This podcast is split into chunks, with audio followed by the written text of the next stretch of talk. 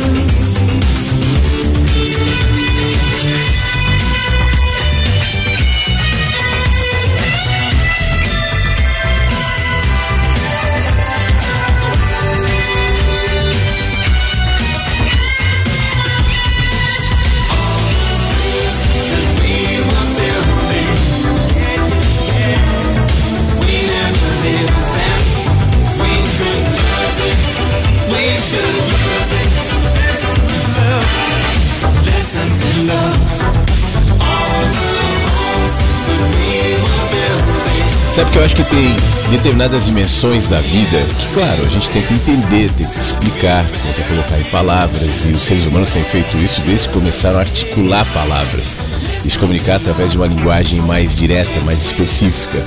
Mas enquanto a gente faz isso, seria muito bom nos lembrarmos que muitas vezes as palavras não explicam, mas elas reduzem aquela experiência.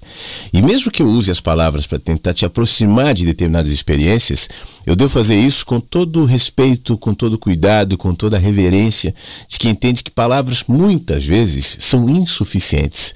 Uma vez que eu compartilho contigo uma fórmula científica, uma fórmula matemática, é, um estudo de geografia, enfim, eu posso usar, obviamente, objetivamente as palavras, elas vão te levar a determinados entendimentos, mas mesmo assim, os entendimentos são limitados. Mesmo em assuntos objetivos, como por exemplo a geografia, eu posso explicar um terreno para você. Você vai falar esse, ter esse terreno, esse relevo é dessa maneira, tal, tal, tal. Mas e os detalhes? E a formação? E aquilo que as palavras não, não, não dizem? Aquilo que a própria ciência ainda não chegou? Estou falando de um chão, de um terreno. Mas e quando a gente fala sobre Deus? E quando a gente fala sobre amor? E quando a gente fala sobre vida?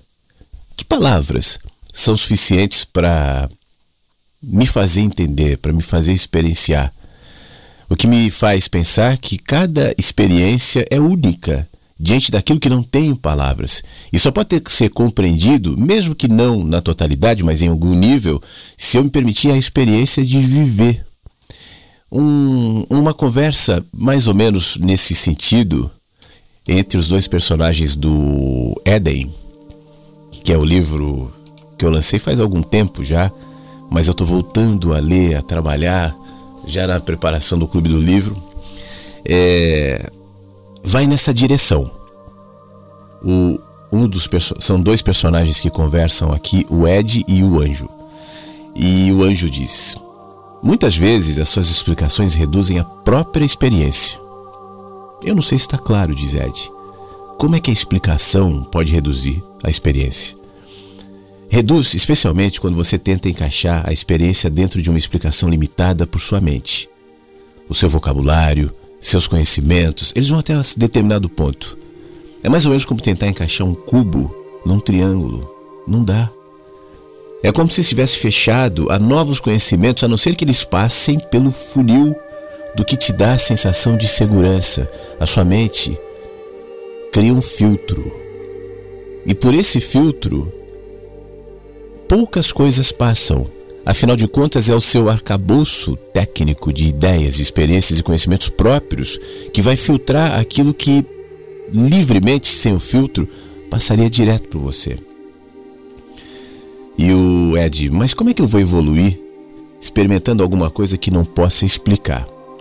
Pensando assim, eu sinto que é nesse caso que estamos reduzindo uma experiência a apenas uma sensação e quando, na verdade, explicar a experiência poderia nos abrir portas, aumentar a nossa percepção em relação ao que nós mesmos vivemos.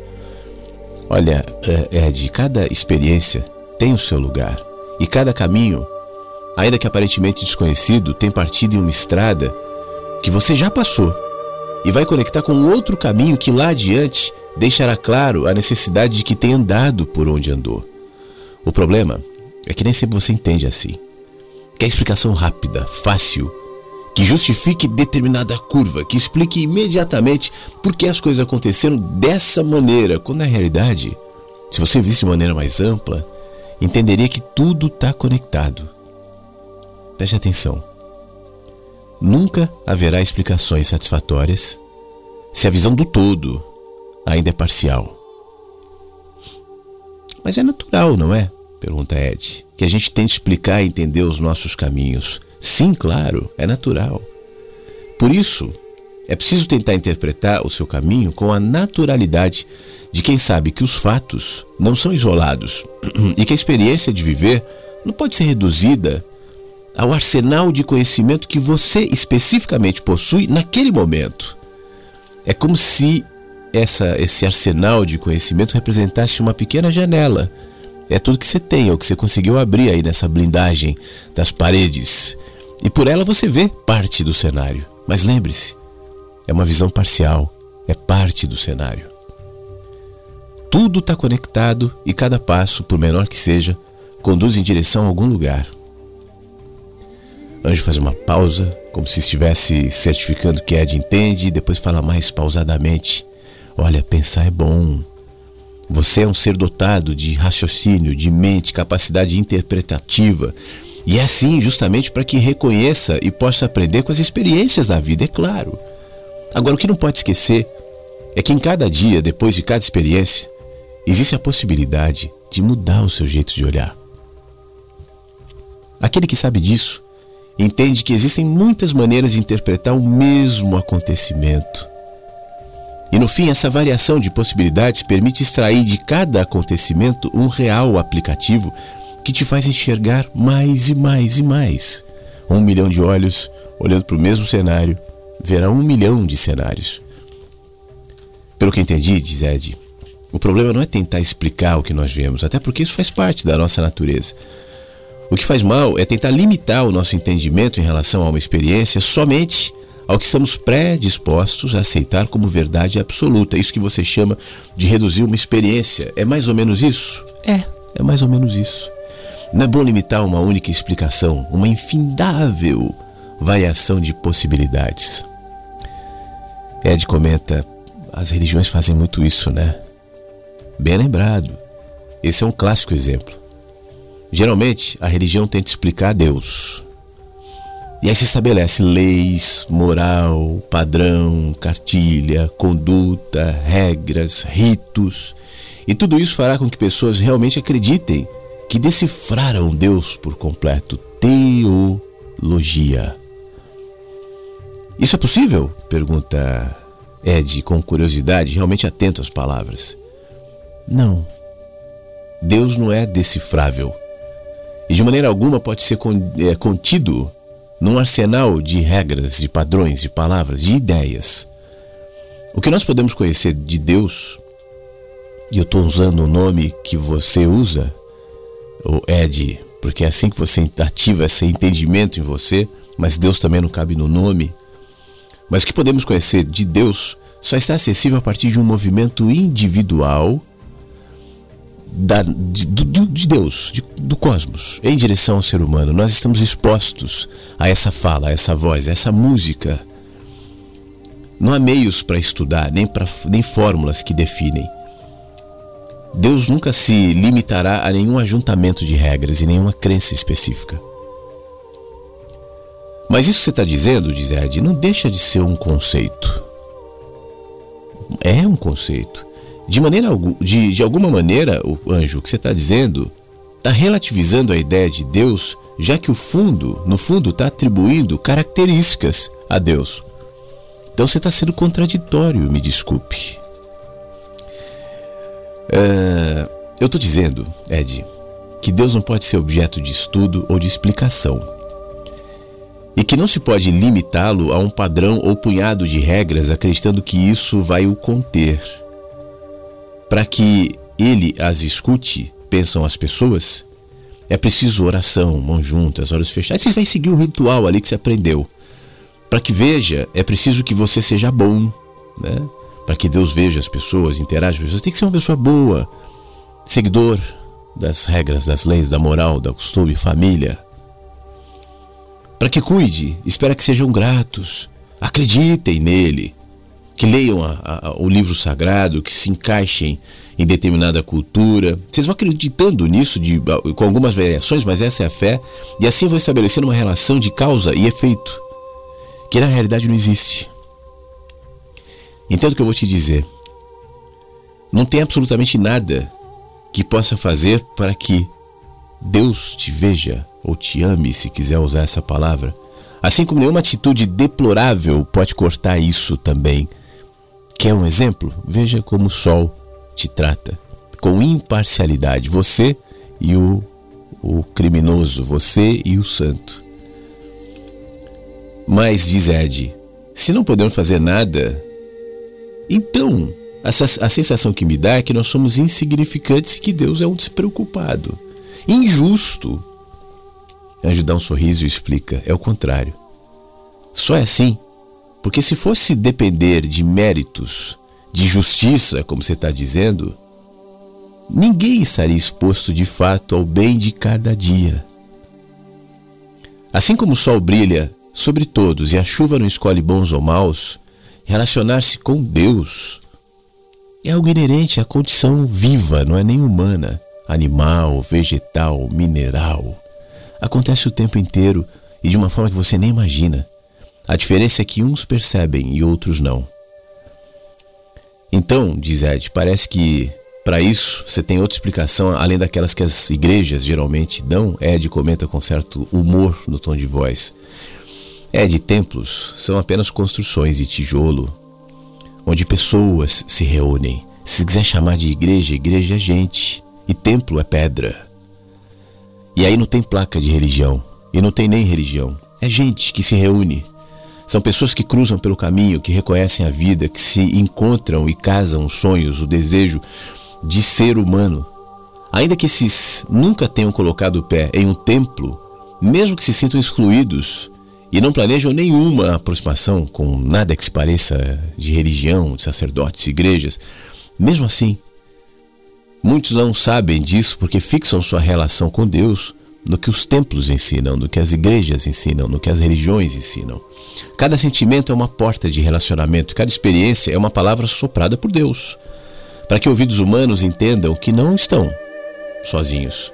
Não existe uma palavra de Deus, uma voz de Deus, um alerta que esporadicamente faça simplesmente porque a palavra, se é assim que você quer chamar, a voz, o alerta ou qualquer tipo de manifestação de Deus, estão radicalmente ligados nas nossas vidas e a maneira como lidamos com ela todos os dias e o tempo todo. Aplica-se, eh, o Ed pergunta, eu acho que eu estou começando a entender o que você disse sobre explicações pré-condicionadas então. Sim, Ed, aplica-se nesse caso também. Por mais contraditório que pareça, você deixa de entender minimamente, de enxergar, de se expor aquilo que chama de Deus, porque aceita condições explicadas em templos, em religiões, que acabam condicionando o que só viria com a experiência, a aplicação diária regras que estabeleceram por vaidade ou por ignorância ou por ganância essa coisa de experiência é de para um pouco e continua. Eu não sei. Essa coisa de experiência me soa meio relativa. Cada um tem um próprio jeito de sentir as coisas. E sempre que eu ouço alguém falar sobre experiência com Deus, eu confesso que eu me sinto um pouco incomodado. E de onde você acha que vem esse incômodo, Ed? Bom, é que me parece que essa experiência que falam, ela está ligada a algum método Deixa eu tentar explicar melhor.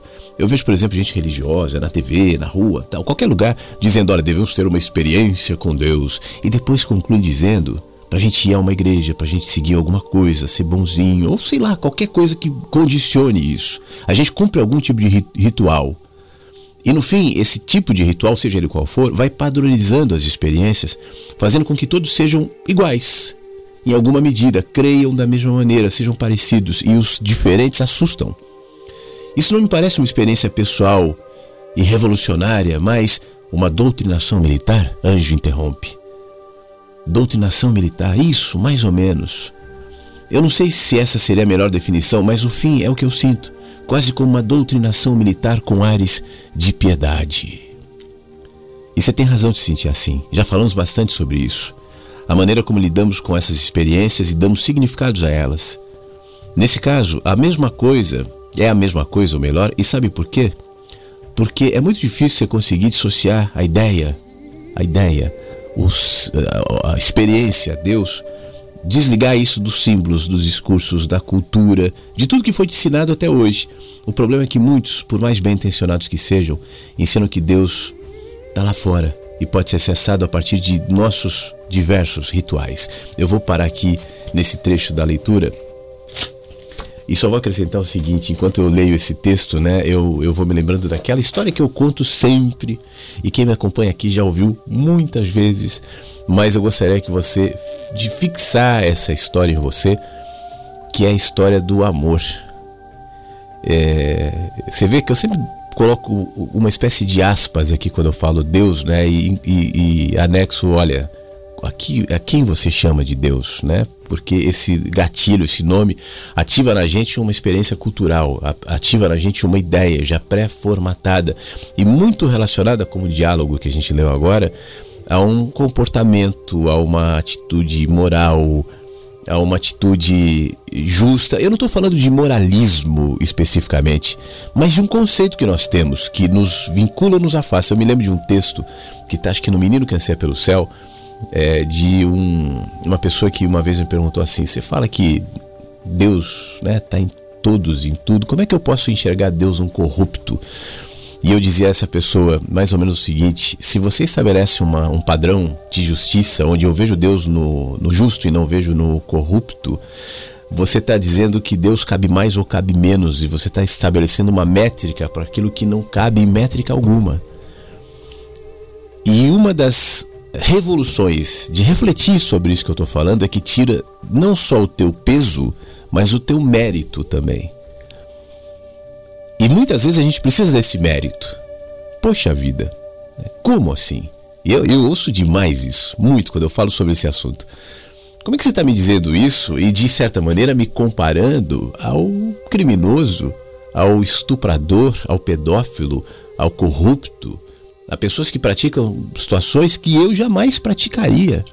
E como é que você me compara, dizendo, bom, o sol brilha em todos, a chuva cai em todos, e é? Não é? Então Deus, de alguma maneira, é, não se vincula a esse comportamento moral? Olha, eu cada vez mais creio que não, que não se vincula. E isso tira completamente o poder, inclusive, da religião. Que passa muitas vezes, e obviamente que esse não é o único papel da religião, né? A gente falou muito sobre isso no Clube do Livro que terminou no sábado, depois eu vou fazer comentários sobre isso também, mas a religião é um fenômeno cultural não é boa, não é má, ela pode ser boa, ela pode ser má, dependendo de como isso é feito, mas é difícil você estabelecer essa ligação, por exemplo, com o amor, e eu posso vincular essa palavra amor e Deus incondicionalmente. Como você ama seus filhos, por exemplo. O que você a história que eu acabei me desviando que eu ia contar é o que eu ensinava, ensino ainda para o meu filho. Nada pode fazer com que eu te ame mais seu comportamento submisso a mim não te fará amar mais. E o seu comportamento rebelde, eventualmente, também não me fará amar menos, porque o amor é. Descansar nessa condição, e eu, eu, eu ensinei o meu filho desde cedo esse conceito, sem necessidade de atrelar a esse conceito, dizer porque Deus, porque a fé, porque para mim basta. Cara, descansa no amor. Existe um amor que é. E se esse for o seu descanso, Bom, você quer chamar de Deus ou não quer chamar de Deus? Fala, eu não acredito em nada, tá certo. Eu acredito em tudo, beleza. Só não condicione a sua crença a algo que seja maior do que ela. E esse amor que eu me refiro é uma experiência da vida. Em cada movimento ordinário. Até pelo simples fato de você ter acordado, né? E agora só vai pensar na sua respiração porque eu falei. Caso contrário, nem perceberia a sua respiração o seu bater de coração. Para mim, isso também é uma manifestação do amor, e eu não enquadro o amor nesse entendimento romântico, do, e, e não necessariamente no entendimento moral também, da bondade. Não, a vida. Eu vinculo essas coisas, vida, amor, Deus, para mim fazem parte de algo, da mesma coisa. A gente só vai dando nomes diferentes, porque, como diz um trecho do, do texto que eu li, Nunca haverá explicações satisfatórias se a visão do todo ainda é parcial. No fim das contas, a conclusão então para isso é: tá tudo bem, descanse. Já que não tem nada que você pode fazer para aumentar ou diminuir a experiência com o amor na vida, então viva da melhor maneira pela simples alegria de viver da melhor maneira. E isso basta.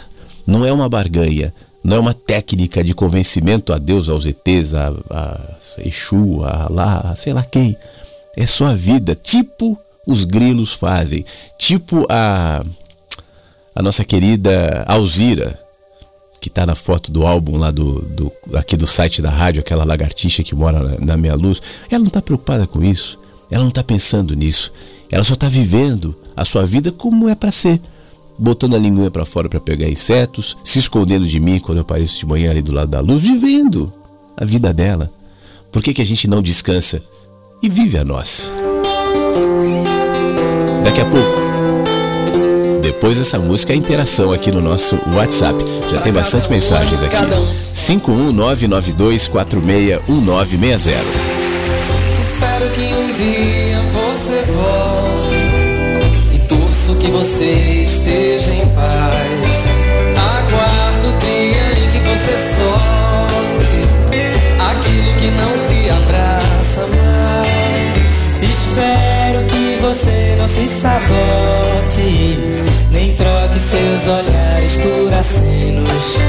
Que o seu desejo não se acomode, que seja interessante e obsceno. Que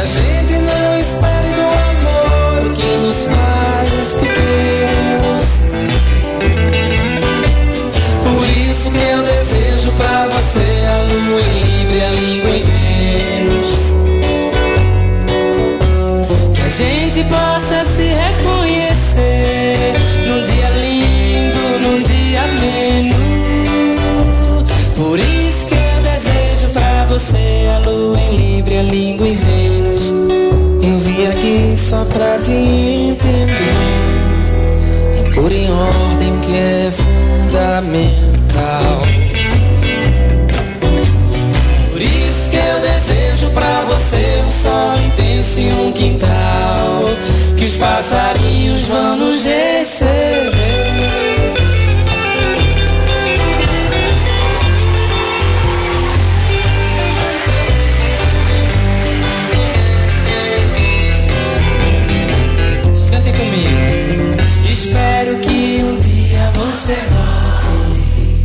E torço que você esteja em paz.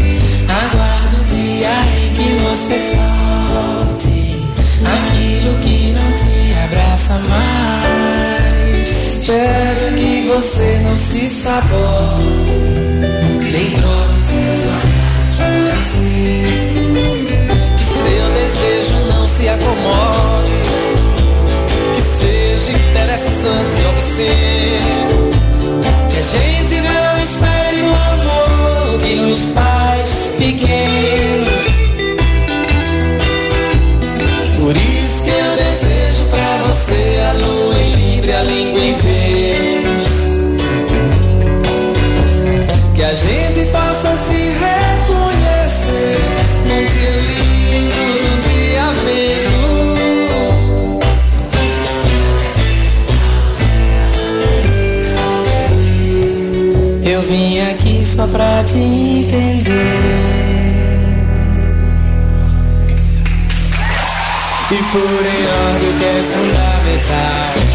Deixa eu te contar que eu, agora, enquanto tocava o, Interessante Obsceno, do Almério e Martins, eu incluí mais duas fo- fotos no, no álbum da Rádio Inverso.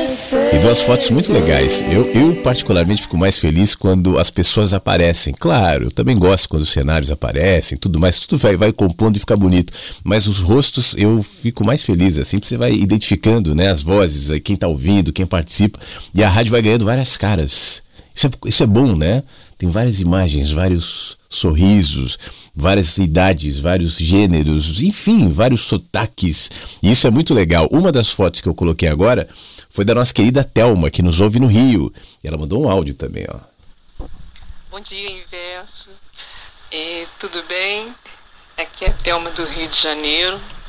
Eu estou aqui na, nas minhas meditações matinais e aí eu lembrei, estou recordando aqui a, o programa de sábado.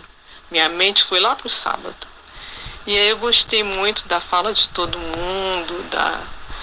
mas eu queria ressaltar aqui a fala da Maristela, mas não foi eu gostei também da fala da Maristela, mas eu queria ressaltar aqui o ai ai do Flávio no final da, da fala da, da Maristela. Eu tô aqui meditando e de repente me lembrei da fala do Flávio. Aí eu comecei a rir sozinha aqui no meio da meditação. Minha mente está lá no sábado. Mas é isso. Eu gostaria de, de desejar uma boa semana para todos. E vamos ver aí se a gente vai rir mais. Um abração para todos, inverso. Bom dia. Poxa, Thelma, que coisa boa. É, sorrir também é meditar, né? A gente deve é, vincular essas experiências. Eu vou abrir aspas aqui, só para tentar me colocar aqui, místicas. Fecha aspas, bem aspas, né? Condicionar isso à alegria de viver. Então, sorrir é orar, é meditar, estar feliz, é revolucionário por isso também. E pessoalmente eu não conheço nenhuma meditação melhor do que o sentimento de alegria, de felicidade, seja por algo engraçado que você se lembra, né? Então, que bom, essa história que a Thelma está contando, para quem não, não ouviu, foi no programa de sábado agora onde a Maristela ela sempre entra no ar e comenta sobre o marido dela, o esposo, e conta histórias entre eles. E alguém falou, poxa, eu queria saber quando eles se conheceram tal. E a Maristela voltou no ar e com essa trilha aqui, ó. Que é a nossa trilha romântica aqui no programa. foi contando um pouco da experiência deles quando eles se conheceram tal. E aí não me coube nenhum comentário na sequência, afinal de contas, a experiência deles com um. Ai ai. Muito obrigado, tá bom, Thelma? E sua foto já tá no álbum aqui do site da rádio. Tem mais uma foto que eu coloquei no álbum do site da rádio agora também, que é do Henrique. Ele e a família. Muito legal essa foto, Henrique, gostei muito. É, ele com a esposa e os netos. Minha esposa Lu e meus netos. Que maravilha, que netos lindos, que família legal, linda. Obrigado, Henrique, por compartilhar a foto com muita alegria. Já incluí ali no site da rádio também. Quem quiser dar um pulinho em álbuns aqui no site da Rádio Inverso e dar uma olhadinha para conhecer o por enquanto o Henrique, né, e a Telma que enviaram as fotos. Quero aproveitar uh, e agradecer também a Ivanel que está nos ouvindo. Mandou um, um ótimo início para todo mundo aqui pelo WhatsApp. A Egli sempre está nos ouvindo. Ela mandou um filminho de voos de pássaros. Maravilha, Egli. Que céu lindo que está fazendo aí em Minas Gerais, Caxambu, não é isso? Daqui a pouco eu vou ver o, o, o filminho que você me mandou. Tem mais um áudio aqui, te ouvir. Bom dia, Flávio. Bom dia, meus amigos e amigas aí que participam dessa rádio. É, novamente, né? Sou Paulo aqui de Belo Horizonte e estou mandando essa mensagem, Flávio, agora cedo, porque na verdade mais tarde eu não tenho tempo de mandar nenhuma mensagem, né? Eu só ouço a rádio pelo site, agora são 4h45 da manhã, cara. Daqui a pouco eu começo a trabalhar e não tem mais tempo, né? Então mando sempre essa mensagem cedo aí e, e ouço a rádio pelo site mais tarde. Por isso eu até gostaria, cara, de estar tá mandando mensagem pro Beto aí. Ô Beto, é o seguinte, cara, você me perguntou como que era é, é, é, motorista de ônibus aqui em Belo Horizonte, né, cara, e tal. É, então não deu para responder, né, porque eu não, não, não ouço a rádio ao vivo. Mas estou te respondendo agora, cara. Ô Beto, na verdade, cara, é, Aqui em Belo Horizonte, essa profissão de, de cobrador, cara, ela nem existe, mas acabou há seis anos atrás e acumulou tudo pra gente, né? Que é motorista e tal. Você tem que cobrar passagem, quando tem um cadeirante para subir dentro do ônibus, você tem que puxar o freio de estacionamento, né? E, e lá subir o cadeirante. Acumulo bastante. Sinto muita falta aí dos meus amigos cobradores, embora eu tenha contato de muitos, né, cara? Muitos, muitas pessoas passaram aqui pela minha vida, fizeram parte muitos companheiros de trabalho, que virou realmente uma grande amizade. E a gente tem hoje, tem contato de alguns hoje, tem contato com em algumas redes sociais com alguns dos cobradores que trabalhou comigo aqui. Mas é isso aí, cara. Eu não sei se tem alguma coisa de, de tão diferente, mas a, a, função de cobrador aqui, infelizmente, ela acabou. Fazendo muita falta para nós, nossos amigos aqui, entendeu? Um abraço para você, Beto. Ô Flávio, é isso aí, cara. É, eu queria também é, é, é tá aí mandando para você uma experiência que tive interessante essa noite, Flávio. É o seguinte, cara, eu senti que essa noite eu dormi, eu estava meio acordado, meio dormindo, e eu senti assim que o meu corpo estava passando por um processo assim, como se estivesse querendo gripar, entendeu? E o que que acontece, cara? Eu comecei a tossir um pouco, mas meio dormindo, entendeu? É, tossindo e tal, dor no corpo, um calafrio. E nesse momento, cara, eu senti assim que parecia que o meu organismo estava trabalhando, você entendeu? Contra aquele vírus que estava tentando, assim, me trazer aquela gripe, cara. E amanheci bom, cara, sem nenhum. Não, tô gripado nem nada. E eu comecei a pensar, cara, é interessante, e como que a gente realmente não tem controle de nada, né? Os processos é, é, acontecem na vida da gente, né? Muitas vezes os processos estão acontecendo aí, ou sempre, né? Os processos estão é, é, é, acontecendo dentro do corpo da gente, o processo de, de, de, às vezes, o nosso organismo lutando contra certos vírus. E eu parei para pensar, cara, como que nesta vida você não realmente você não tem controle de nada, né? Embora nós temos que fazer nossos planos, né? E, e correr atrás do nossos, nossos, das nossas necessidades aí do dia a dia, mas realmente a gente não tem muito controle das coisas não, né? Tudo está acontecendo e pode acontecer e, e, a gente não, não tem muito controle. É isso aí, cara. Eu queria só estar tá participando aí com vocês aí e, e, passando essa experiência. Tenho algumas experiências para passar para o pessoal, algumas, não, não experiência, algumas coisas que aconteceram na minha vida, né? Vejo muito você falando aí sobre a religião e, e fui um das pessoas escravizadas também pela religião, mas isso é um caso que a gente vai falar ao longo do, dos dias aí. Mas é isso aí, um abração para você, é, tudo de bom para todos, viu? Paulo, muito obrigado, meu amigo. Aliás, eu acabei de subir a foto do Paulo no site da rádio também. Ele está segurando o livro Éden e eu sou grato por isso. Tá lá, é só entrar em álbuns. Acabei de botar. Agora, em relação ao teu comentário, eu estava pensando, Paulo, que a minha. Meu, cada vez mais eu tenho é, me trabalhado nesse sentido de entender que isso que você acaba de escrever, de fato, isso é fé. Fé é confiança nos processos né, da vida do corpo, da morte, sabendo que todo olhar que eu tenho em relação à vida, todo entendimento que eu tenho em relação a qualquer coisa, é extremamente parcial. É o olhar desse ponto, né? E aqui eu faço meus julgamentos éticos, morais, e penso, acredito pensar no que é o melhor para a sociedade, para a vida, quando na realidade eu não sei nada. Eu sou um, um, ponto desconectado, pelo menos no meu nível de percepção mais imediato, da história, do futuro e do próprio presente.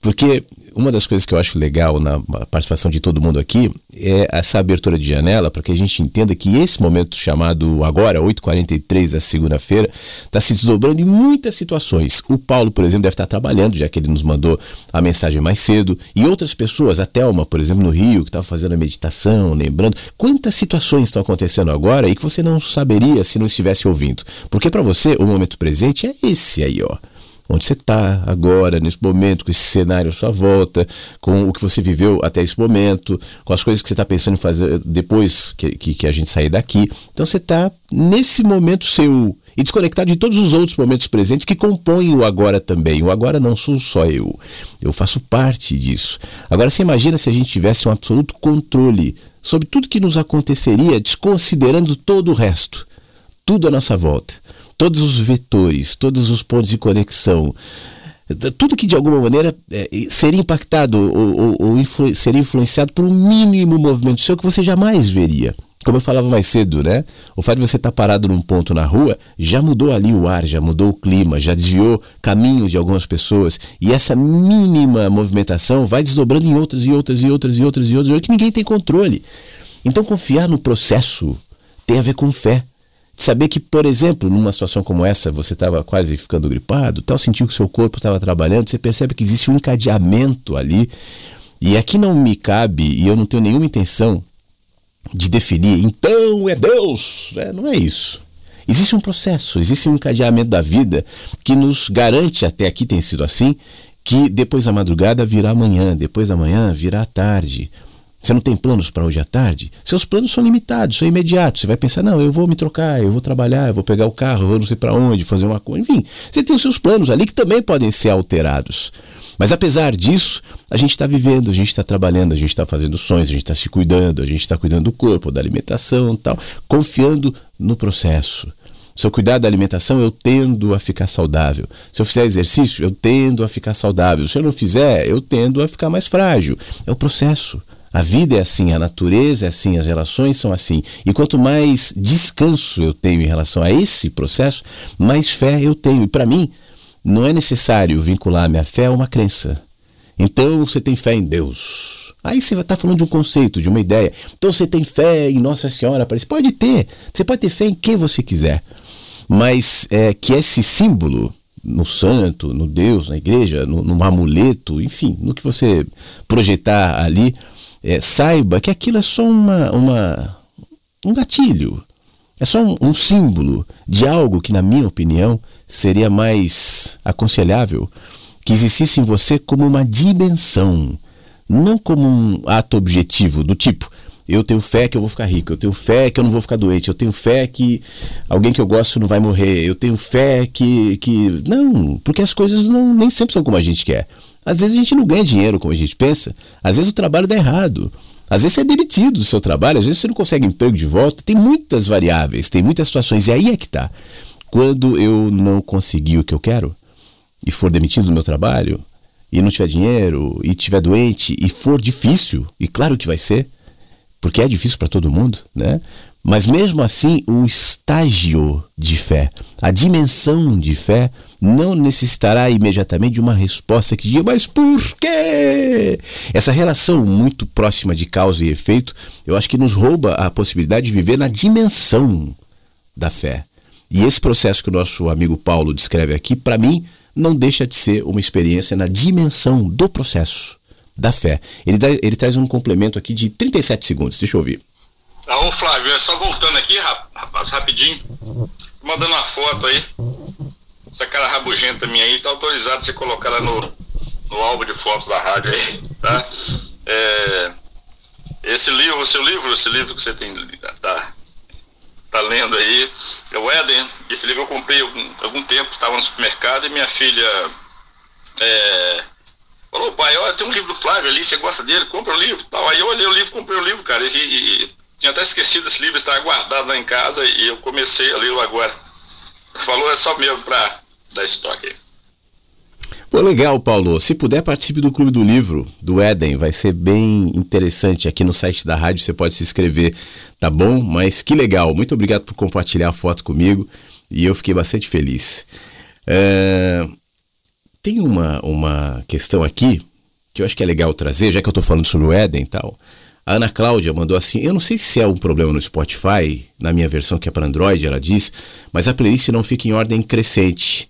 Se eu estou no capítulo 28, a próxima vai ser 27. Eu tentei ordenar por data e todos os episódios, mas é, para mim acontece assim. Tudo bem, eu ainda vou pesquisar mais sobre atentar tal. Ana, é, eu vou dar uma olhada, porque o Spotify ele tem um problema que você, quando você vai salvando, vai, vai colocando os, os conteúdos ali, ele vai colocando numa ordem crescente. Então, eu, no caso do Éden, quando eu subi os, os áudios, eu fui colocando uma forma decrescente, para que ao abrir aparecesse o capítulo 1, ao invés de aparecer o último capítulo. Isso poderia confundir algumas pessoas. É, eu não sei se, se isso está aparecendo trocado aí, mas uma vez que você tenha levantado isso, e já, como faz algum tempo já que eu levantei os áudios ali, eu não lembro exatamente como é que tá, eu vou dar uma fuçada. Mas te agradeço, tá bom? Muito obrigado por mandar, inclusive, um print ali da, da situação do, do Éden. Quem quiser ouvir o Éden, é só no Spotify, o Éden Flávio Siqueira e tá lá. Tudo lido, o livro inteiro. Bom dia, Flávio Versos. Essa segunda que está começando. E muita muito sol pelo menos no domingo né? Mas tá o friozinho de outono tá muito bom. Até o calorzinho é de outono. E Flávio esse final de semana aqui. Fiquei pensando eu tô ouvindo o Eden né? Pelo pelo Spotify. E tô tendo dificuldade aqui porque não tá na, na sequência, ele fica aleatório, né? Ele, ele não avança, ele sempre volta. Mas tá dando para ouvir mesmo assim. E hoje eu vou compartilhar uma foto aí de um amigo meu que morreu há quase um ano. O Fred, né? Meu cãozinho de estimação. Cara que eu não estava preparado para perder, mas tive que encarar, né? E é, no sábado minha esposa estava mostrando a foto dele chorando, algumas fotos, aí eu falei, vou encarar, vou pegar uma aqui, acho que eu vou compartilhar. Aí eu fiz um, um desabafo, um compartilhamento lá no, nesse novo grupo, nosso grupo de versos. E vou deixar a foto aí para você colocar aí no álbum do, da rádio, né? E minha história com ele eu já contei aí, assim, quando fazia pouco tempo que ele tinha morrido, ano passado, né? Eu compartilhei num, num texto, né? Não tava. Até hoje eu tô triste, né? E Ontem eu passei lá no hospitalzinho, na clínica veterinária onde levei ele pela última vez, né? E no mesmo instante que eu estava ouvindo aquele capítulo 7 lá do Éden, naquele drama do, do Ed com o, o seu filho Gabriel, né? Do acidente lá, viajando naquela, naquela, naquele drama e pensando também no meu um drama que eu passei com um animal, né? Que a gente pega um um amor muito semelhante ao de, de um ser humano. É os mesmos mecanismos, né? São os mesmos mecanismos. A gente não tem uma interação com um cavalo, um cachorro, um gato, principalmente um cachorro, como com um ser humano. Mas a gente tem, tem consciência, tem plena consciência de que o, o, o animal ele é muito mais pura amizade, né? Ele realmente isso aí é mais que mais que provado que ele não o, interesse dele é só amizade, né? Realmente ele não tem maldade mesmo, ele ele é um ser puro nesse sentido muito mais que o ser humano, né? Então é isso aí, amigo. Eu só queria compartilhar a, a foto dele aqui, a lembrança de ele não estar tá mais comigo, né? Tem o Duke, tem o Spike, mas é, ele podia estar tá ali também. Se ele tivesse ali, talvez não tivesse os que foi na ideia de substituir, mas não substitui, né? Não substitui. E é isso aí, amigo. Uma boa segunda para todos e fiquem todos na paz. Muito obrigado, Beto. Fred tá lá no, no álbum agora já, já tá olhando ali no álbum do site da rádio, é só entrar lá para ver. E eu, me lembrei enquanto você falava daquela frase do Da Vinci, que diz mais ou menos o seguinte, né? O dia que a gente descobrir realmente o que são os animais, o que se passa ali dentro, é, o crime contra o animal vai ser considerado um crime contra a humanidade. O ser humano tem muita dificuldade de entender aquilo que não se parece com ele próprio. Aliás, essa dificuldade acontece entre nós. Se você não tem características parecidas com as minhas, em matéria de crenças, de, de cultura, inclusive, eu te estranho. Né? A gente estranha culturas diferentes, pensamentos diferentes, ideias diferentes, porque nos representa em alguma medida uma ameaça. Agora, ainda mais é, bichos diferentes, porque tanto nós quanto os, os, animais somos bichos. A gente não gosta de se chamar de animal, mas somos animal também. Né? O esqueleto de um, de um cão e o esqueleto de um ser humano é diferente, mas é sustentado da mesma maneira, com órgãos, com carne, é isso que nós somos. Então, essa relação vai se tornando mais próxima quando você passa a conviver, porque ele deixa de ser estranho. O cachorro na rua é um cachorro da rua. Tem um cachorro na rua ali, um gato andando em cima do muro, tem um bicho. Daqui a pouco você começa a se relacionar com esse bicho e aí ele passa a fazer parte. Você passa a entender e perceber que existe uma identidade ali, uma personalidade. Eu falava do Charlie também, nosso amigo que nos deixou há algum tempo. E o Charlie é da mesma maneira. Para mim, os gatos eram todos iguais. E ainda acho que os gatos são todos iguais porque eu não convivo com eles. Uma vez que eu passe a conviver, eu vou perceber que não como os gatos devem deixar os humanos também todos iguais. Né? É, eu, eu gosto de perceber os bichos, não só esses que se parecem mais com a gente, porque também desse componente, cachorro, gato é mais fácil, porque eles interagem de maneira mais próxima àquilo que nós entendemos. Mas como entender, por exemplo, uma lesma? Pô, eu vou botar no, no, no grupo. vou botar. Ontem eu fui caminhar Deixa eu baixar do meu celular aqui e, e vou, da próximo áudio ou música, eu já vou colocar e aviso. Mas acho que ela vai ilustrar isso que eu estou querendo dizer. Ontem eu saí para caminhar, tinha chovido bastante aqui em Porto Alegre. E, e aí eu prestei atenção num, num, casulo assim no chão, grande, sabe? E aí eu parei um pouquinho para ver se, tinha, se ele estava abandonado ou se tinha algum bicho e apareceu uma lesma enorme, muito grande. E eu fiquei pensando, poxa, o que, que é esse bicho, né? Um bicho muito diferente de mim. Eu não tenho ideia do que é uma lesma, do que pensa, se é que pensa, ou algo parecido com pensar, o que sente, se é que sente, ou algo parecido com sentir, o que crê, se é que crê, ou algo parecido, algum tipo de crença. Que tipo de manifestação uma lesma, por exemplo, produz, que pode ser parecido com aquilo que eu, por exemplo, chamo de arte chamo de música, chamo de fé, chamo de espiritualidade. Existe alguma dimensão da lesma que obviamente que não se enquadra exatamente com essa minha descrição, esse meu entendimento dessas características, mas que em alguma medida se aproxima. Acabei de botar a lesma no álbum da, da, da, rádio aqui. Tem outras fotos que já vou explicar já já, mas a lesma bonita, inclusive apareceu ali. A gente não sabe, né? E eu acho que esse é o movimento, Roberto, de conexão. Porque quando a gente fala de conectar-se, não é só conectar-se com as pessoas, é conectar-se com a experiência da vida. Aquela lesma que estava passando por ali estava viva estava se deslocando por alguma razão viva. Ali também é uma expressão da vida. A vida se expressa de muitas maneiras e eu acho que quanto mais entendimento eu tiver dessas, desses processamentos, dessas manifestações de vida, mais consciente eu vou estar.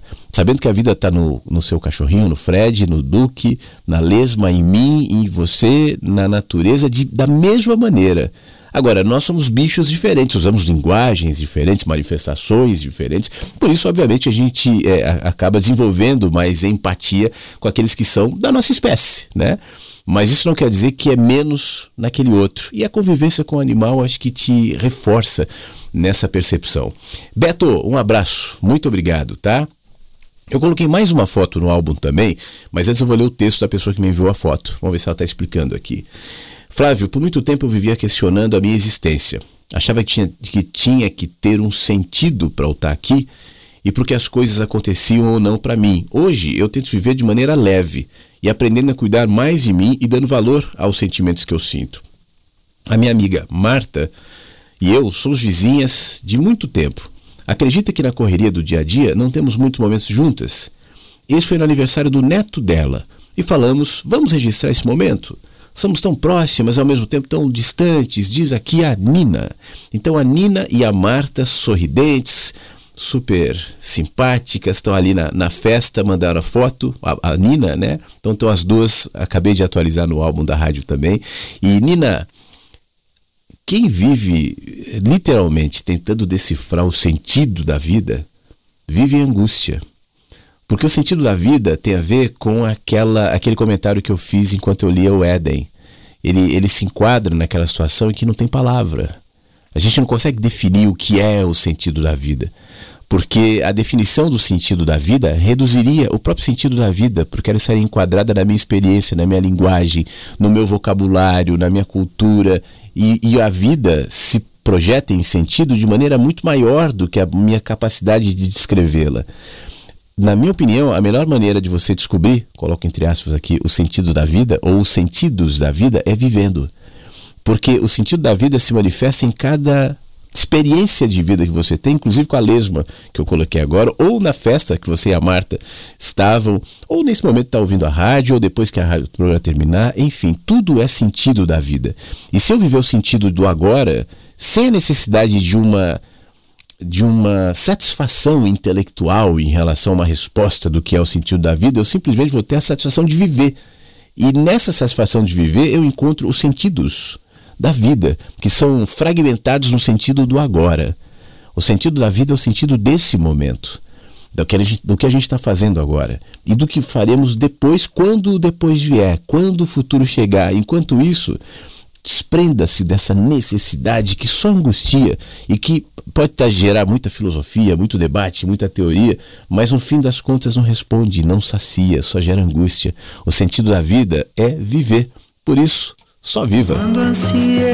Eu volto já com mais áudios. E tem uma foto muito legal aqui para eu falar é, do que é e vou subir no, no, no site já já. Vejo os pensamentos congelados no ar estrada que não tem pra onde chegar. Nessas horas é preciso respirar. Feche os olhos e esqueça onde está. Deixa o grito do silêncio falar. Ouça, ouça. Abra as portas e as janelas do lar. Deixa a luz do sentimento entrar dentro.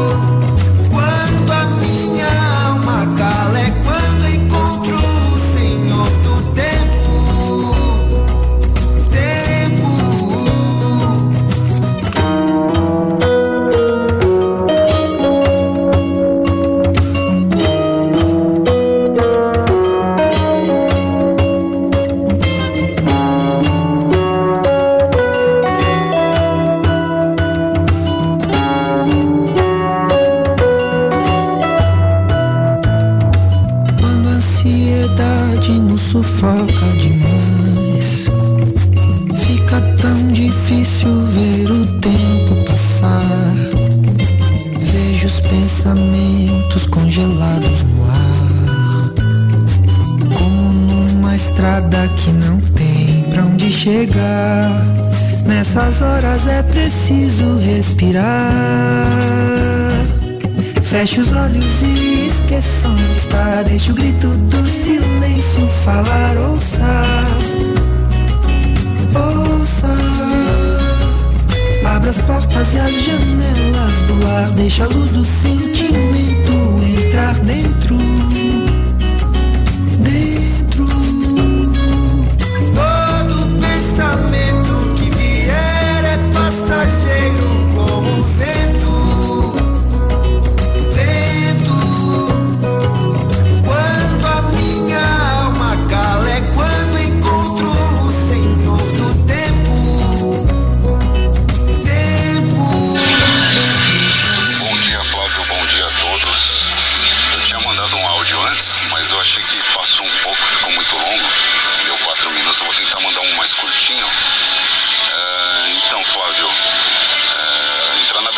Lá que você tinha comentado do repórter de trânsito. É, eu peguei as juntas provisórias aqui, quem conhece São Paulo. Juntas provisórias sentido Anhanha-Melo, é, Avenida dos Estados, tá? É, no caso, eu subi o viaduto, se não me engano, o viaduto São Paulo, né?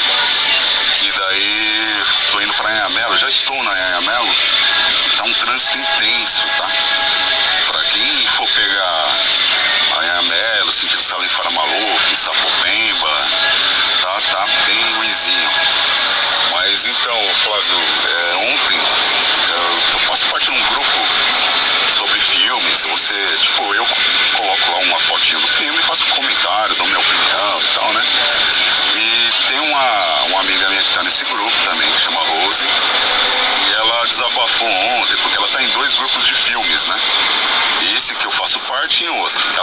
recebe muita curtida no outro e tal. E, e nesse ela recebe três, quatro curtidas. Geralmente isso é minha curtida, da administradora e mais duas pessoas. Daí eu falei pra ela, pô, ela desabafou lá, ah, eu tô em outro lugar aqui, eu até desanima e não sei o que. Eu falei, mas Rose, é, esse grupo que você tá aí, que recebe um monte de curtida, pelo que eu vejo aí, parece que o pessoal tá seguindo a massa. Nem viu direito o seu post, ou foi atrás do filme, sabe? Foi lá e dá uma curtida. Tem gente que nem olha. E aqui não, a gente valoriza o que você posta e tudo. Se eu tô aqui comentando com você é porque eu valorizo o tempo que você, né, disponibilizou, seu tempo que você foi aí pra postar e tal. Então fica tranquilo. É lógico, fiz um texto maior e tal. Aqui, mas assim, depois ela mandou a resposta dizendo, pô, era o que eu precisava ouvir. Você deixou um quentinho aqui no meu coração. eu falei, ah, legal. Mas continua postando aí, dá sua opinião. Tá, não esquenta, cara. Porque hoje em dia, né, Flávio, parece que o pessoal quer, ah, tá comendo no restaurante, tirar foto, quer, quer curtida naquela foto do prato e não, às vezes não saboreia aquela refeição tão boa ali, às vezes, né? E tá querendo mais as curtidas, né? Então é isso, cara. É, as pessoas hoje em dia com esse negócio de Instagram, Facebook, parece que só estão preocupadas com isso, né? E a gente já tinha comentado isso no outro programa. E só que eu lembrei disso ontem também, tá? Mas é isso, gente. Uma ótima segunda-feira para todos aí. Um grande abraço. Fábio, muito obrigado. É, nosso repórter de trânsito andando pela zona leste de São Paulo. É, eu acho uma grande, um grande exercício de liberdade quando a gente se desprende disso. É, porque tem tanto para compartilhar de bom, né? Você está falando de um grupo de filmes. Poxa vida, quanta coisa legal, quanta, quanta troca, quantos filmes bons.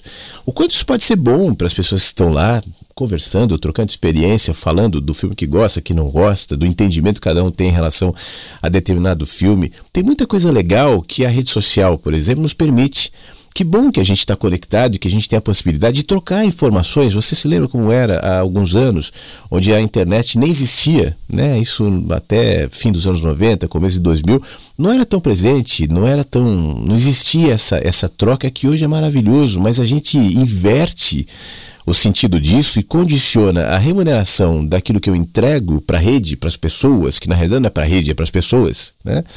com a quantidade de curtida. E pessoalmente eu acho isso muito empobrecedor, muito. Porque, como você bem disse, a curtida não necessariamente significa um reconhecimento daquilo. Você pode estar tá falando de coisas legais, postando coisas legais e ter pouca curtida, mas isso não quer dizer que as pessoas não, não façam bem. E uma vez que você não tenha controle sobre o material ou conteúdo, seja ele qual for, que você joga para o ar, porque simplesmente você não tem mais controle, é, deixa, como eu dizia mais cedo, a fé no processo que as coisas se encaminhem como deve ser. É, eu, a imagem da árvore, para mim, Fábio, ilustra essa situação também. Que a remuneração seja o prazer de entregar aquilo. Seja o grupo de, de filme ou qualquer outra coisa, né? Você tem uma página, quer trocar, é, toca, colocar imagens do seu dia a dia ali, é porque você gosta, porque te faz bem. Então, o simples fato de gostar e de fazer bem deve ser a sua remuneração. Tá bom. Agora, essa expectativa e a, e a configuração da rede social é feita para isso, né? para nos alimentar nesse condicionamento, nessa expectativa de curtida, curtida, curtida, curtida. Isso vai reduzindo o poder incrível de comunicação, inclusive da própria rede. É claro que quem está mais tempo é, trabalhando com essas com conteúdos de internet, e é o meu caso, é, já obviamente percebeu que o que gera curtida, engajamento, tal, é uma coisa de massa, é, com pouco conteúdo, com pouca profundidade. A gente falou sobre isso, inclusive, na, na nosso Zoom no sábado, né, Fábio, do Clube do Livro. Por que, que eu estou fazendo Clube do Livro, rádio tal? Porque eu preciso de espaços mais amplos para eu poder me movimentar com mais paz e com mais coerência com aquilo que me habita. Senão não faz sentido para mim comunicar. Agora, se eu quiser condicionar a minha comunicação a, por exemplo, a rede social, e é o que ela demanda de mim, para que mais curtidas, para que mais seguidores, eu não tenho dúvida que eu vou perder a essência daquilo que eu genuinamente, alegremente carrego e entrego como doação para a vida, como a árvore doa o fruto, como as plantas o oxigênio, como a vida é uma doação. Né? Outro dia eu falava sobre o espírito da doação ser subversivo, inclusive em relação a esse entendimento da, das redes sociais, das curtidas, de você ficar engajando o público. Esquece, se fizer tudo bem, tá certo. Eu sei que tem gente que, que vive disso, é, não estou julgando ninguém, mas que faz mal, faz. Que angustia, angustia. Que te torna dependente da aprovação, que nem é aprovação né, do outro, te torna. Sempre fazendo uma postagem, uma postagem para curtida, curtida, para quê? No fim das contas, a questão é essa: para quê? Né? Quem está preso nisso só se pergunta: eu, não, eu preciso, eu quero. Para quê? Para quê? Para onde isso vai te levar? O Fábio complementa com 27 segundos de áudio. Deixa eu ouvir.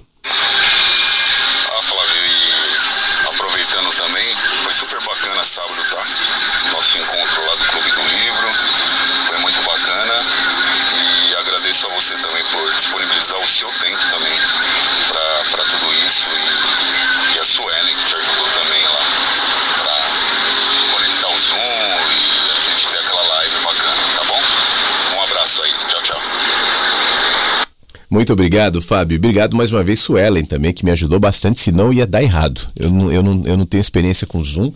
E foi, a gente atrasou por isso, né? O áudio estava desabilitado ali, mas acabou dando certo. Obrigado, viu, Fábio? E por falar em Fábio, o Fábio nos compartilhou aqui de maneira generosa a foto dele, da família, a Beth, o Felipe, o Arthur e o Fábio, num domingo no parque. Saíram para caminhar, para aproveitar o fim de semana e mandaram a foto que também está no, no, nosso, no nosso álbum. Aliás, hoje foram várias fotos e, e tem mais fotos ali para eu explicar. Ah, hoje eu coloquei a foto da Telma, do Paulo, da Nina com a Marta, amiga, do, do cachorro do, do Beto, né? Peraí que eu esqueci o nome. O Fred, claro, o Fred tá lá. Do, do Fábio Família, da Lesma, que eu encontrei na rua. E, eu, e tem uma foto de um senhor simpático, sorrindo. E eu, quer ver? Eu vou botar aqui o áudio de quem me mandou a foto desse senhor simpático, a gente já fala quem ele é. Bom dia, Flávio. Bom dia, Inversos. Hoje ainda é sábado, à tarde. Tô aqui debaixo do meu chuveiro, embaixo do cajueiro, no quintal, tomando um banho para refrescar as ideias, para suavizar o dia.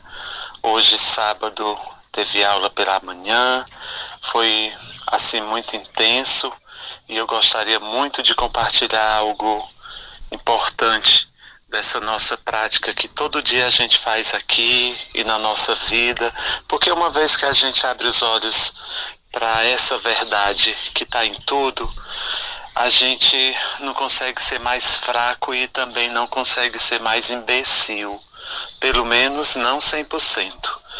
E é, eu estou gravando logo para não esquecer, porque eu gostaria de compartilhar aqui com a rádio.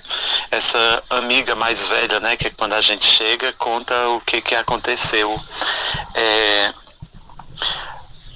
eu dou aula de ciências também para a quinta série. E eu fui explicar sobre a pirâmide alimentar. E aí coloquei lá no quadro duas palavras, né? É, gosto e abaixo a frase não gosto. E falei para os meus alunos: o que, que vocês gostam de comer? O que vocês não gostam de comer? Aí eles foram dizendo. E depois eu falei assim: que tal a gente eliminar as duas opções, gosto e não gosto, e apenas comer? Porque caso a gente precise um dia estar tá abrigado numa escola, seja onde for, por alguma tragédia natural, a gente vai precisar receber a comida que derem para nós. E aí você não tem mais a sua casinha, você não tem mais as, é, aquela sua comidinha predileta, você vai comer. Por que, que você vai comer? Porque quem precisa da comida é você, não é a comida que precisa de nós. E aí eles ficaram refletindo. Aí eu falei, se vamos aqui para a merenda da escola. Quando termina o recreio, como é que fica ali a cantina? Pratos com quase mais da metade da comida que vocês deixaram Salada de fruta, onde vocês deixam as frutas que são mais azedinhas, como a laranja, por exemplo, como só as doces. É, macarronada, se tem um cheirinho verde ali, tudo vocês não comem, porque tem a verdura e tal. Fiquei falando para eles isso, né? E depois nós entramos na conversa do eu disse do vegetarianismo e do veganismo. Eu fui explicar para eles o que que era, que era apenas uma manifestação em protesto ao sofrimento causado pelos aos animais por conta da ambição do dinheiro das grandes empresas que visam só o lucro. E aí eu expliquei para eles como os animais eram tratados e tudo mais. E aí teve um aluno que encheu os olhos de lágrima, começou a chorar ali em silêncio. Eu fui lá, dei um abraço, porque vi que ele estava compadecido né, dos animais e eu me identifiquei muito com ele, principalmente naquela idade. Eu chorava demais quando via matar algum animal. É, e depois eu fui explicar, né? Eu disse: olha, falem para os pais de vocês é, para quem come carne aqui, que dê preferência àqueles animais que são criados mais com respeito, que são criados livres, soltos, os próprios aqui da região de vocês. Aqueles industrializados são terríveis. Aí expliquei, expliquei, expliquei. Tudo bem. Quando foi. E detalhe: o menino que estava chorando era o filho da diretora, né? Mas aí depois ele foi, entendeu? E, e em casa ele conversou com a mãe dele. Aí hoje, na aula, a mãe dele me chamou, né? Minha diretora, e disse: olha, Fábio, certos assuntos não é bom tocar, porque é, você sabe, né, que está na Bíblia, que Jesus falou que pegue um cordeiro, mate para alimentar, que não sei o que, que Deus criou os animais foi para alimentar os homens e tudo mais. E me falando aquilo, sabe? E eu olhando como eu ia reagir aquilo ali. Eu disse, compensa eu tentar mudar uma caduca dessa? Pensei comigo, não, não vou falar nada para ela não. Eu acho que eu já deixei a cimentinha lá na sala de aula. Eu estou trabalhando lá para as crianças e não para a diretora e não para o sistema. Embora que muitas vezes eu tenha que ceder algumas coisas para manter a harmonia. Mas é isso, amigos. É, eu tô mandando esse áudio logo que eu tô gravando aqui sábado. E segunda-feira a gente vai ouvir, né, na rádio. Boa semana para todo mundo. Vou aqui encerrar porque o áudio já passou de cinco minutos. E fica essa reflexão pra gente não instruir a comida, né? A gente não sabe quem foi que plantou, se foi homem, se foi mulher, se adoeceu. A gente não sabe o sofrimento daquele animal. E para a gente instruir, né? A comida é tão sagrada, afinal de contas, é, tudo que está no nosso corpo é emprestado, né? Pela natureza. Nós somos um produto de empréstimo da natureza, né? Então, um grande beijo a todos e muito obrigado, Flávio, pela oportunidade. Meu querido Fábio, eu que te agradeço, é sempre bom ouvir sua voz aqui, ter sua presença aqui no nosso encontro e não só com os seus comentários, mas também com um pedacinho muito importante da história do Fábio que ele já trouxe pra gente aqui, que é o paizinho. Ele faz esse, meu, esse é o meu paizinho, me inspira muito, trouxe ele para nossa rádio o paizinho e um gatinho que parece que está sorrindo também no colo do pai. Parece que são os dois sorrindo, muito legal. E essa foto do senhor, do senhor de óculos ali, que é o pai do Fábio, tá agora no nosso álbum, né? Mais uma que eu acrescentei. Eu vi que chegaram mais fotos e, e vou incluindo elas também. Por exemplo, quem mandou uma foto aqui foi a Hilda. Bom dia, Flávio. Bom dia, versos. Bom dia, cada flor desse jardim lindo. Ah correria do dia a dia. Mais uma semana se inicia. É, Flávio, queria fazer um comentário aqui, já fiz para você, mas eu tenho que falar para todos. Gente, eu estou assim, apaixonada pelo Éden. Nossa, o audiolivro é uma delícia, muito gostoso. É, o que mais eu quero te dizer? Ah, eu tava fazendo a maratona, porque eu não tô conseguindo acompanhar ao vivo. Tava fazendo a maratona do, da rádio esse final de semana. E olha que legal, que sincronia. Eu tava escutando, só que eu não prestei atenção na hora. E você falou assim, agora vai dar nove horas. Aí, não sei porque eu olhei no relógio, era nove horas da noite. Olha que sincronia legal. E é isso, passando só para desejar uma ótima segunda-feira, um bom início de semana. Um beijo para cada um de vocês. Estou chegando no trabalho, eu e a minha princesinha aqui. Vou mandar uma foto para vocês conhecerem a filha da Clarissa, porque eu já sou vó, né? Então é a filha da Clarissa. Muito obrigado, Hilda. Então tá lá no álbum da rádio a Hilda e a Netinha. a Netinha no colo é a foto mais recente. A Hilda e a Netinha e o, e o pai do Fábio com o gatinho também no colo. Então as fotos foram é, coincidentes aqui. Várias fotos ilustrando hoje o nosso álbum. Quero agradecer a Ângela sempre nos ouvindo. Olha, a Ângela mandou uma foto legal aqui. Eu vou, eu vou baixar essa foto agora. Enquanto, deixa eu ler primeiro o que ela escreveu. Flávio, te ouvindo hoje, eu me lembrei de algo que li ontem à noite e achei interessante compartilhar com vocês. Não aprenda o desamor com os recalcados e infelizes, não se permita contagiar pela pequenez daqueles que não aprenderam a amar. Na vida existem pessoas que nasceram para agregar, enquanto outras nasceram para destruir. Preserve-se, cuide de sua energia, proteja sua luz, mantenha a distância daquilo que faz mal. Ame sempre o tempo é a melhor resposta para tudo. Essa frase é da Lígia Guerra. E a Ângela continua dizendo que a nossa segunda-feira nos traga todas as oportunidades necessárias para o nosso crescimento interior e um viver mais pacificado e agradecido.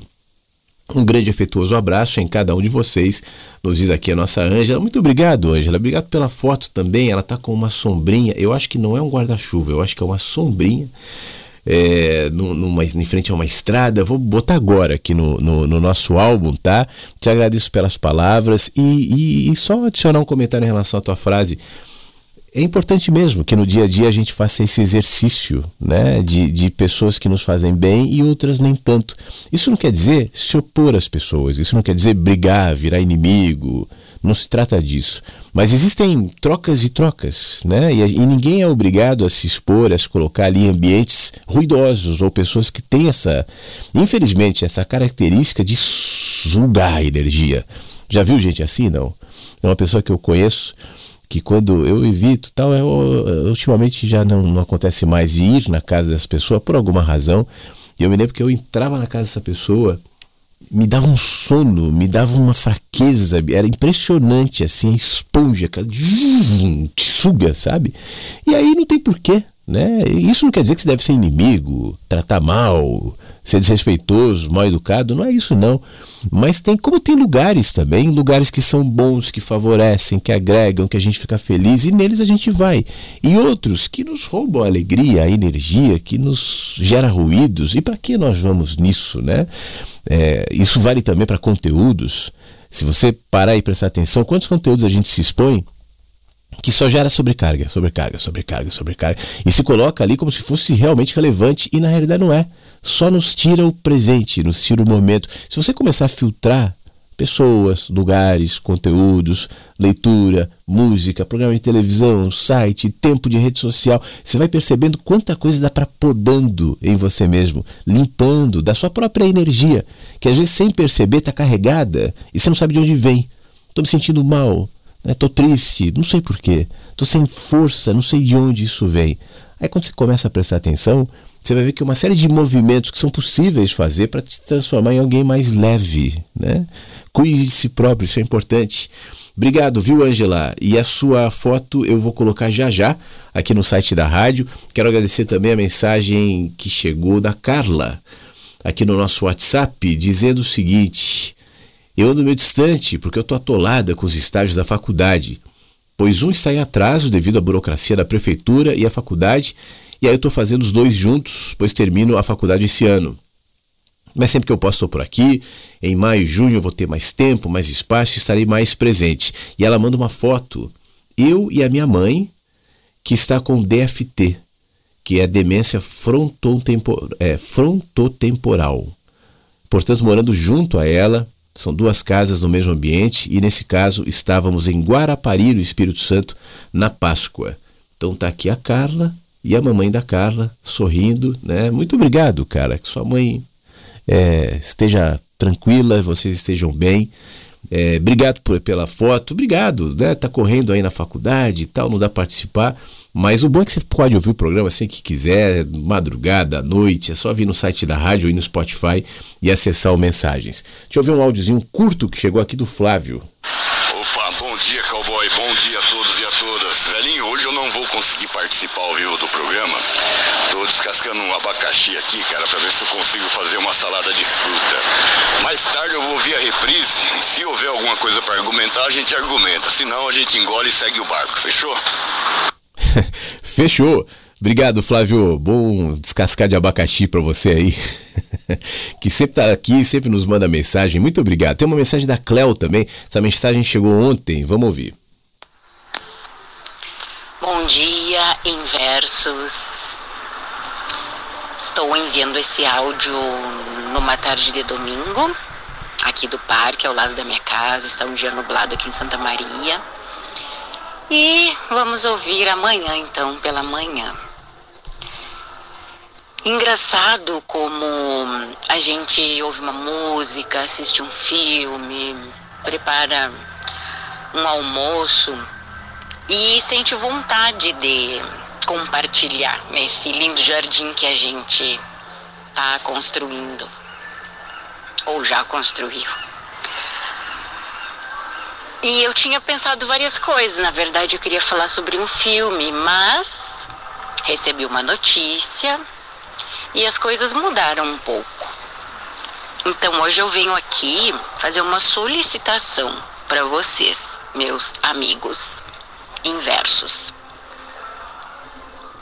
Tem um rapaz chamado David Vila Nova ele é meu conterrâneo. Eu atendi ele quando eu trabalhava no hospital. E ele teve uma recidiva na doença dele, a terceira recidiva. Ele tem 22 anos agora. E no momento ele está precisando fazer um exame que custa 14 mil. Ele pode até conseguir que o Estado pague, mas é bem provável que demore.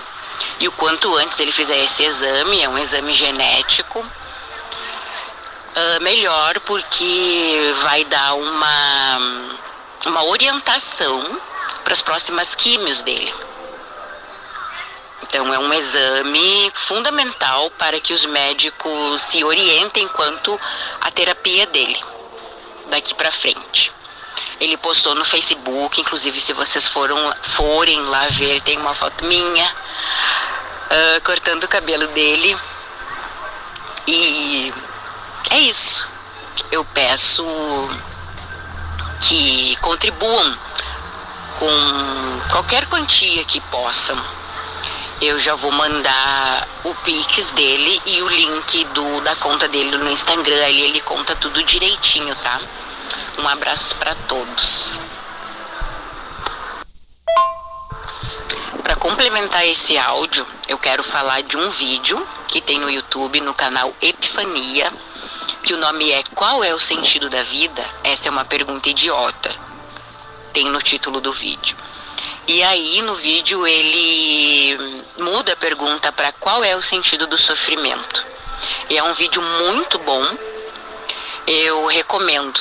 Eu lembro que quando eu assisti o vídeo, eu pensei em compartilhar com vocês e eu pensei, nossa, se tivessem me dito isso no centro espírita, eu teria entendido muito melhor porque depois que ele explana bem essa pergunta, qual o sentido do sofrimento, ele conclui que hum, a vida não é fácil, e isso eu já concluí faz algum tempo, e a gente tem que tentar tornar ela melhor. E uma das formas é a gente se ajudar. É um pegar a mão do outro, como ele diz no vídeo. Então é isso, um abraço para todos e uma ótima semana. Cléo, muito obrigado. Deixa eu então trazer aqui as, os contatos né, do, do David que ela relata. Eu estava dando uma fuçadinha aqui no Instagram dele, tem algumas fotos, algumas explicações tal. É D underline, aquele tracinho baixo, né? D underline Vila Nova. Tudo junto. D underline Vila Nova. D underline Vila Nova. É, e ao invés de dizer a chave Pix aqui, eu acho que pode gerar alguma confusão. Eu vou fazer o seguinte: eu vou limitar ao Instagram do David. E quem tiver algum interesse, quiser ajudar, enfim, saber mais do que está se tratando ali, é, conversa com ele, né? Já que a Cleo nos abre essa possibilidade, diz que ele está atualizando as situações é, no seu Instagram, então dá um pulinho lá. É, D underline Vila Nova e tomara que dê tudo certo, né? Que as pessoas ajudem e que o David saia dessa bem, fortalecido, forte. Eu acho, o, o Cléo, só para complementar o que você falou, eu falava sobre o sentido da vida, né? Que a gente não encontra o sentido da vida assim, pensando sobre ele, e o sofrimento da mesma maneira. É, isso faz parte da vida, inclusive. O que é a vida se não também o sofrer? Né? A vida é o contraste. Sem o sofrimento, eu também não enxergo. Eu, eu, eu, a minha vida é um equilíbrio entre alegrias e, e, tristezas. E isso tudo compõe a dimensão da felicidade, que é uma dimensão que abarca, inclusive, o sofrimento. Viver isoladamente a experiência do sofrimento e tentar decifrá-la desconectado do contexto da minha vida, de maneira mais ampla, vai me jogar naquela frase que eu falei mais cedo do livro Éden. Nunca haverá explicações satisfatórias se a visão do todo ainda é parcial. E me deter somente na explicação do sofrimento me tira o contexto mais amplo da, do significado da minha própria vida. Por isso eu acho que, assim como para entender o sentido da vida, para que eu entenda em alguma medida, e por entender, eu estou querendo dizer, me pacifique com o sentido do sofrimento tem a ver com, ao sofrer, experimentá-lo em temperança, em, em, calma, vivendo, isso é uma grande, um grande desafio, mas é necessário, em cada dia a sua pequena porção de bem ou de mal, e de dor, e de sofrimento, e de alívio também, porque mesmo aquele que está sofrendo, fazendo um tratamento difícil, como é o caso do David, mesmo nessa experiência do sofrimento, também tem pequenas pontuações, né? possibilidades de alívio, de alegria. Você estava falando da foto que, de, de, você cortando o cabelo dele, eu estava vendo agora aqui, ele raspando a cabeça. São quatro fotos David Villanova, 22 anos, paciente oncológico do HUSM e tal. E eu vendo aqui ele sorrindo. Claro que ele não estava feliz com isso, né? Obviamente que não é uma, uma, uma coisa boa, mas imagino que vocês estivessem conversando, falando sobre alguma coisa leve, e ele ganha nessa experiência difícil, e não vamos negar, dolorida, certamente, uma experiência de, de crescimento, de amadurecimento. Eu sempre conto aqui, né?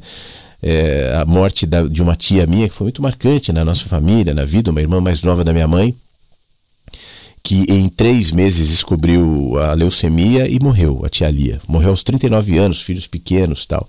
E eu nunca me esqueço da última conversa que eu tive com a tia Lia, ela me dizia justamente isso. Assim, ela fala: você não imagina eh, o que se processou em mim nesses três meses. Eu não sou a mesma pessoa. Eu aprendi demais, eu cresci demais, eu mudei demais, foram muitas coisas. Não houve tempo né, para ela demonstrar o que houve ali com ela, mas houve algum processo. E por confiar no processo da vida, aquilo que eu me refiro como fé, eu, eu confio que essa melhora que ela não pôde expressar na vida, porque ela morreu, mas isso não foi em vão. Ela segue, de alguma maneira, em algum nível, de alguma forma, não se perde, porque nada se perde. Meu corpo nunca vai ser perdido, ele vai se transformar em outra coisa depois que eu morrer. Eu também, né? E todos nós, e assim é a vida. A vida vai sempre se renovando, a vida nunca se esgota. Ela não perde, ela não termina. E as experiências eu acho que também, incluindo essas, por exemplo, da minha tia, e essas que a gente sofre, né? A gente está sofrendo, está dolorido, está difícil, os dias estão nublados, está escuro, mas se eu me mantiver calmo, durante esse processo, eu não vou perder a condição de enxergar temperos, pontuações, sinalizações de amor, de alegria, de vida. Isso tem a ver com esse processo que eu estimulo que nós desenvolvamos a nossa fé. Não é fé num fim único, objetivo. Não é fé num acontecimento específico e não necessariamente em algo ou alguém, mas nesse processo que inclui o sofrimento. Sem a angústia, de resposta. Sentido, sentido, qual o sentido? Por quê? Por quê? Pra... Não, não, não, calma. Nunca haverá explicações satisfatórias se a visão do todo ainda é parcial. Cléo, muito obrigado. E repetindo o, o Instagram do nosso amigo, é o D underline Vila Nova. D underline Vila Nova, tá bom? Com essa eu encerro mensagens de hoje, agradecendo todo mundo. As fotos, nossa, quantas fotos legais! Uma, duas, três, quatro, cinco, seis, sete, oito, nove, dez, onze fotos postadas hoje no nosso álbum. Então, para você que, que vai ver, como eu não consigo colocar legenda nas fotos, a mais recente é da, da Carla e da mãe da Carla, né? Sorrindo. Depois anterior tem a foto da Ângela com uma sombrinha. O Armandinho, até esqueci de falar que eu botei uma foto do Armandinho com um cachorro, com um cavalo, com a galera ali. Hoje muitos animais também. Também com o cachorro tem a Hilda sorrindo. Tem o pai do Fábio com o gatinho sorrindo. Tem a Lesma, minha amiga. Vou dar um nome para essa Lesma que eu encontrei ontem na caminhada. Um bicho lindo, diferente, né? É, misterioso. Tá lá a Lesma. Fábio e família muito legal. No, domingo, a Beth, o Felipe, o Arthur também passeando. Tem o cachorro do nosso querido Beto, que perdeu há 10 meses, o Fred, o melhor amigo. Tem a Nina e a Marta, as amigas. Tem o Paulo com o livro Éden. E tem a Thelma, que foi a foto mais cedo, a, a, ou melhor, a Thelma e o, o Henrique também. A Thelma é, mandou a foto é, do Rio, né? Tá nos ouvindo tal, mandou cedinho a foto tá lá no nosso álbum. E tem também o Henrique com a sua esposa, a Lu, e os netos, que enviou a foto logo de manhã. Então são as mais recentes. Quem sabe numa próxima semana também a gente vai atualizando, deixando esse álbum cada vez mais bonito e a rádio com cada vez mais rostos, mais imagens, mais cenários, mais contextos. Isso tudo também compõe a Rádio Inverso. Obrigado, viu? pela sua presença. Obrigado você quietinho, quietinha também, mas que eu sei que se mantém aí. E amanhã às 8 da manhã a gente volta. Lembrando que esse programa daqui a pouco sobe para o site da rádio e os outros programas, né, com três dias de defasagem, são atualizados no Spotify. Outro dia alguém me falou assim: Ah, eu vi que no Spotify demora, é, é meio antigo. Não, é, são três dias de defasagem, porque os três mais novos ficam aqui no site da rádio. Aí quando o, o, o, vai ficando mais antigo, né? Vai, vai, entrar no quarto dia, aí ele escolhe pro, pro Spotify. Mas todo dia também tem atualização lá. É só você buscar mensagens que chegam pela manhã. A vantagem do Spotify é que você pode ouvir de graça. De graça não, sem. É, é de graça sim, mas sem internet, né? Baixa ali, offline era a palavra que eu queria usar. Você pode ouvir offline e também você tem um arquivo de todos os mensagens. Desde que eu voltei a fazer ao vivo, todos estão lá. Então também é um bom arsenal de mensagens que chegam pela manhã. Fique bem, boa segunda-feira para você, um beijo e até amanhã. Mensagens que chegam pela manhã com Flávio Sequeira, Rádio Inverso.